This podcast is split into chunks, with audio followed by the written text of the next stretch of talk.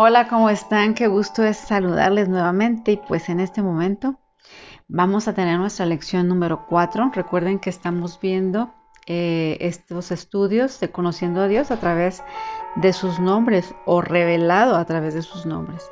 Y el día de hoy vamos a ver la lección número 4 y vamos a ver cómo es que eh, Yahweh Jireh, qué es lo que significa, que yo creo que ya tú ya sabes qué es lo que significa y cuándo fue la primera vez que se menciona, ¿no? También eh, que significa el Señor proveerá.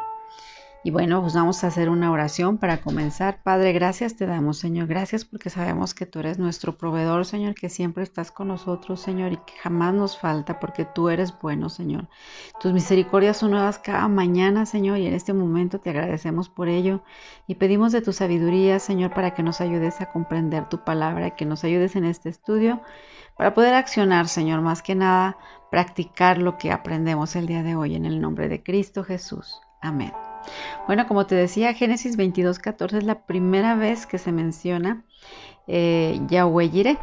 Dice la palabra del Señor ahí, y llamó a Abraham a aquel lugar, el Señor proveerá. ¿Sí? Ahorita más adelante vamos a ver este episodio de la palabra del Señor. Y bueno, ¿cuántas veces has tenido invitados a tu casa y ya están comiendo y terminan de comer y, tú les ofreces más, ¿no? Les dices, ¿sabes que alguien de ustedes quiere más? Porque en la cocina tengo un poco más. Y, a veces este, decimos, ay, si me ajustará.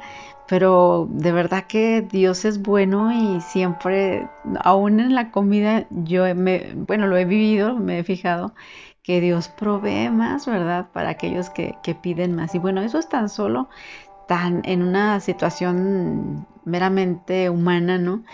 Este, que podemos darle gracias a Dios cuando vemos que Dios multiplica los alimentos, ¿verdad? Pero imagínate que es suave o que es bueno también saber cómo es que en el reino espiritual pues también pasa, no importa cuán grande sea nuestra necesidad ni cuánto eh, podamos estar nosotros recurriendo, ¿verdad? Recursos celestiales, siempre, siempre, siempre sabemos que vamos a obtener del Padre. Hay más cuando se acaba, cuando tú sientes que no tienes amor, hay más de esa bendición para tu vida. Y sabemos que la gracia de Dios no tiene medida. En Efesios 3:20 nos dice, Él es poderoso para hacer todas las cosas mucho más abundantemente de lo que pedimos o pensamos según el poder que actúa en nosotros. Aquí vemos de verdad cómo las misericordias de Dios son nuevas cada mañana, cómo su gracia se derrama en nuestras vidas, en nuestra familia. De muchas maneras, no es solamente eh, la cuestión económica.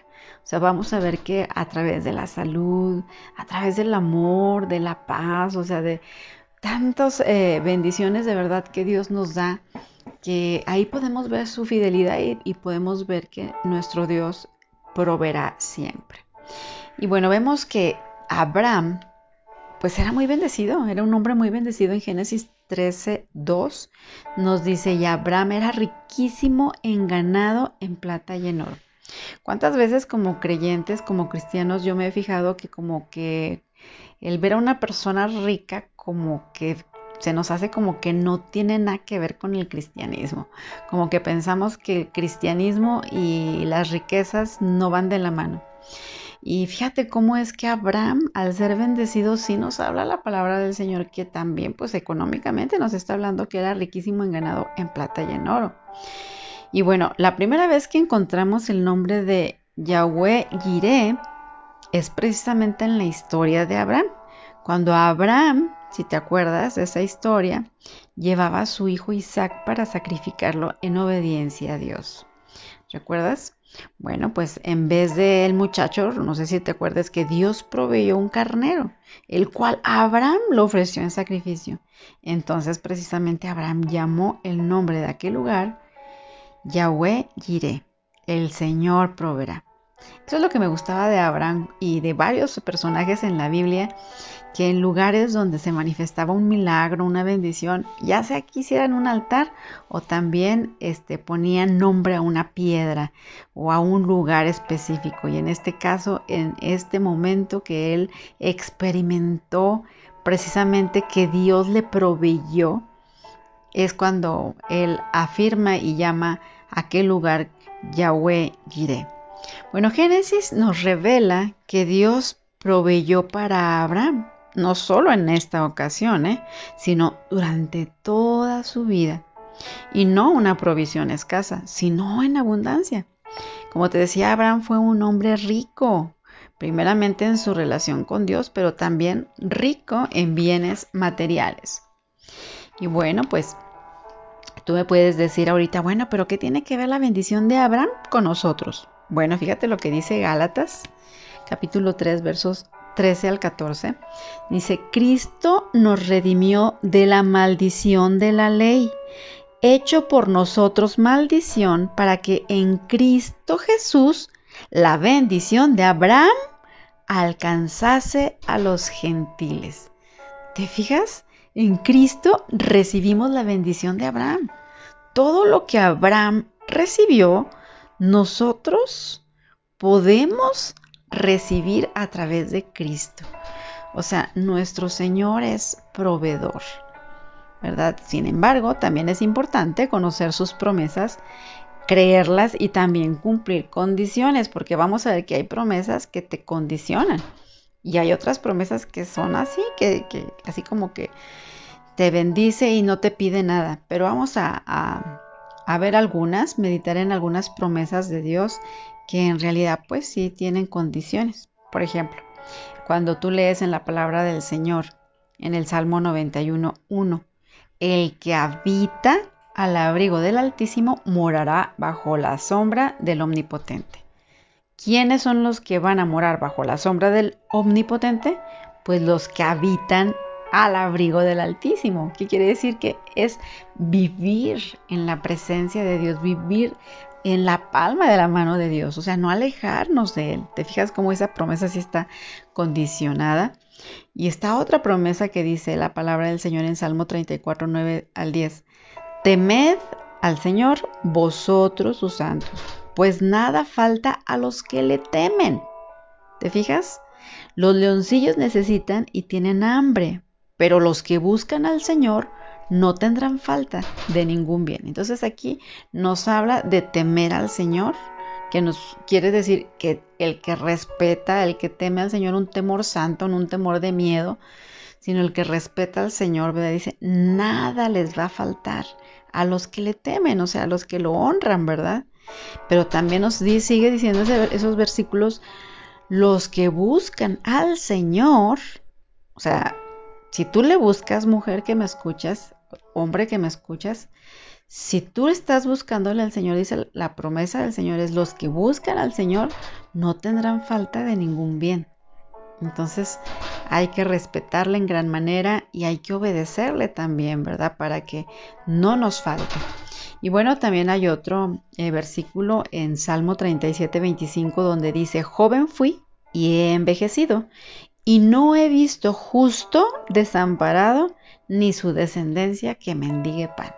Entonces ahí nos está hablando de las personas justas que no van a ser desamparadas. Otro proverbio también muy interesante, un proverbio capítulo 3, verso 9 al 10. Yo creo que eso lo has escuchado muchas veces. Dice, honra al Señor con tus bienes. Te fijas que ahí nos condiciona. Dice, honra al Señor con tus bienes y con las primicias de todos tus frutos, y serán llenos tus graneros con abundancia y tus lagares rebosarán de mosto. Entonces, te fijas cómo es necesario honrar a nuestro Dios y cómo lo honramos con nuestros bienes, no desechándolos, no ahí gastándolos y malbaratando todo, no, sino ser buenos administradores, ¿verdad? Honrando a nuestro Dios, sabiendo que todo lo que tenemos es de nuestro Dios y que nosotros aquí en la tierra somos administradores, ¿verdad? Y si nosotros le honramos con nuestros bienes y también vamos y damos las primicias de todos nuestros frutos, dice que van a ser llenos nuestros graneros. Es una promesa.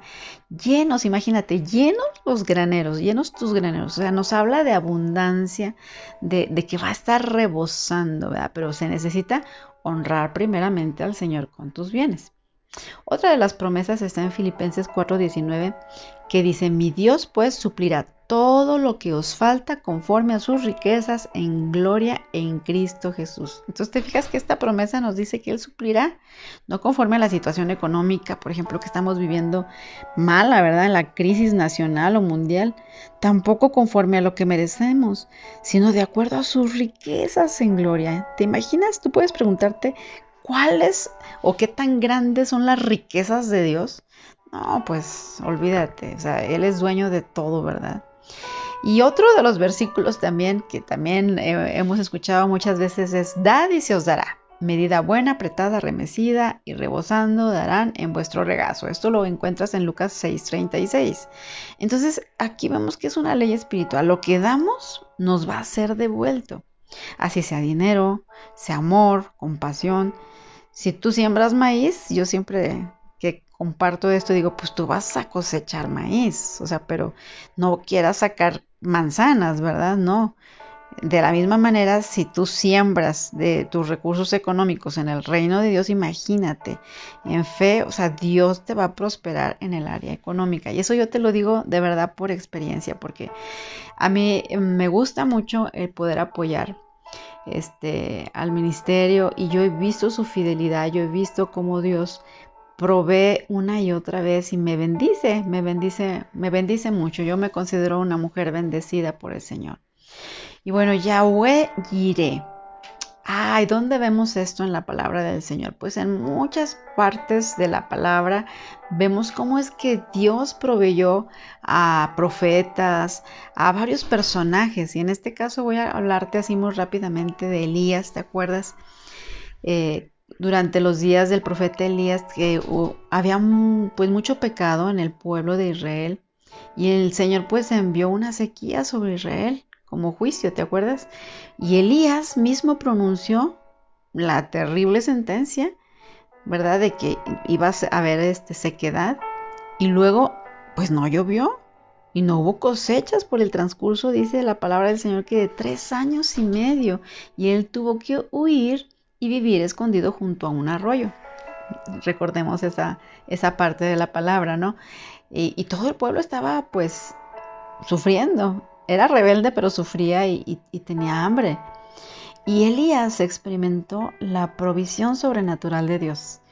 Acuérdate que los cuervos le traían pan, o sea, esto es como hasta de historia de cuento, como que de repente como que no, no, decimos, como que no puedo creerlo, como que los cuervos le traían pan, pues le traían pan y carne por la mañana y por la tarde. Esto nos indica la provisión de Dios siempre va a estar ahí. Aquellos que le temen, aquellos que le aman, aquellos que le obedecen. Vemos aquí en Elías, ¿verdad? Que Dios proveyó para su siervo en medio de esa crisis económica, yo creo que era nacional, ¿no? En todo ese lugar. Y bueno, dice también la palabra del Señor que un día el arroyo se secó, se secó. Entonces el Señor le dijo al profeta que llegara a una ciudad llamada ¿te acuerdas? Donde iba a encontrar una viuda que la iba, le iba, le iba a sostener a él. Y, y nos dice la palabra, y Dios ordenó que una viuda sostuviera a su siervo. Los caminos de Dios de verdad que no se entienden, no podemos entenderlo con mente natural porque tú dirías, pues una viuda, o sea, ¿cómo es posible, verdad? ¿Te acuerdas cuando ella responde y le dice, cuando le pide este pan, este profeta, y ella le contesta, ay, no, de verdad vive el Señor tu Dios que no tengo pan cocido, solamente un puñado de harina tengo en la tinaja y un poco de aceite en una vasija y ahora recogí a dos leños para entrar y prepararlo para mí, para mi hijo, para dejarnos morir, comer y dejarnos morir. Híjole, de verdad que qué tremendo, ¿no? Pero de veras que el profeta fue sabio y fíjate lo primero que le declara, le dice, no tengas temor. Y luego añade, hazme a mí primero una pequeña torta y después harás para ti, para tu hijo, porque el Señor Dios de Israel lo ha dicho así, la harina de la tinaja no escaseará, ni el aceite de la vasija disminuirá hasta el día en que el Señor haga llover sobre la faz de la tierra. Entonces, de verdad, qué hermoso, de verdad está eh, lo hermoso de esta historia. Es que aquella pobre viuda sin recursos naturales creyó la palabra de Dios a través de la boca de este siervo y como consecuencia ella y su hijo siempre tuvieron provisión, pero porque fueron obedientes, porque tuvieron fe, porque creyeron. Y bueno, pues aunque existen millones de personas que carecen de necesidades físicas y aún más carecen de necesidades emocionales y espirituales, yo creo que tú y yo que conocemos a Cristo podemos tener la seguridad de que Él es nuestro proveedor. O sea, no te sientas desamparado ni sientas que estás solo, sola. O sea, debes entender que tu Padre de verdad celestial es el dueño de todo y tiene riqueza riquezas en gloria para darte, no solamente económicas, te digo, sino en todos los sentidos. Carencias que tú tengas emocionales, espirituales, nuestro Dios poderoso está ahí para proveerte. Él es, dice la palabra del Señor, Yahweh Jireh. Y como Él proveyó en abundancia para Abraham, él proveerá para ti en abundancia también y también para mí. O sea, créelo, yo lo creo. De verdad, en la mayoría de los casos, Él proveerá por medio de vías naturales y a veces sobrenaturales, pero debemos creerlo. Yo he oído muchos testimonios de personas de verdad que no tenían ni qué comer y cómo es que Dios les provee en el último momento. O sea, Él, Él es tan fiel, nuestro Dios es tan fiel y podemos descansar en que Él es Yahweh Jireh. La viuda de Sarepta, como te decía, tuvo que dar algo de lo poco que tenía para luego ver el milagro de provisión. Ella experimentó la ley espiritual de dar y de recibir. El mismo Dios que proveyó para la viuda, Yahweh Jireh, es el que quiere proveer para todas tus necesidades que tú puedas tener. La pregunta aquí, tú persona que me escuchas, hermano, hermana que me escuchas, amigo, amiga que me escuchas, tienes la suficiente fe como para poner en práctica esta ley espiritual de dar y de recibir? Esa sería una pregunta, pero lo más hermoso y con lo que quiero dejarte es que tengas esa confianza, tengas esa certeza de verdad que el conocerle a Dios a través de sus nombres nos da seguridad porque aquí nos está hablando acerca de que nuestro Dios proveerá, de que no nos angustiemos, no te desesperes, preséntale a Dios tu petición y confía en que Él es Yahweh Jireh. Nuestro Dios es el que proveerá. Y te dejo con esto, con este pensamiento, conociendo a nuestro Dios a través de este nombre tan precioso.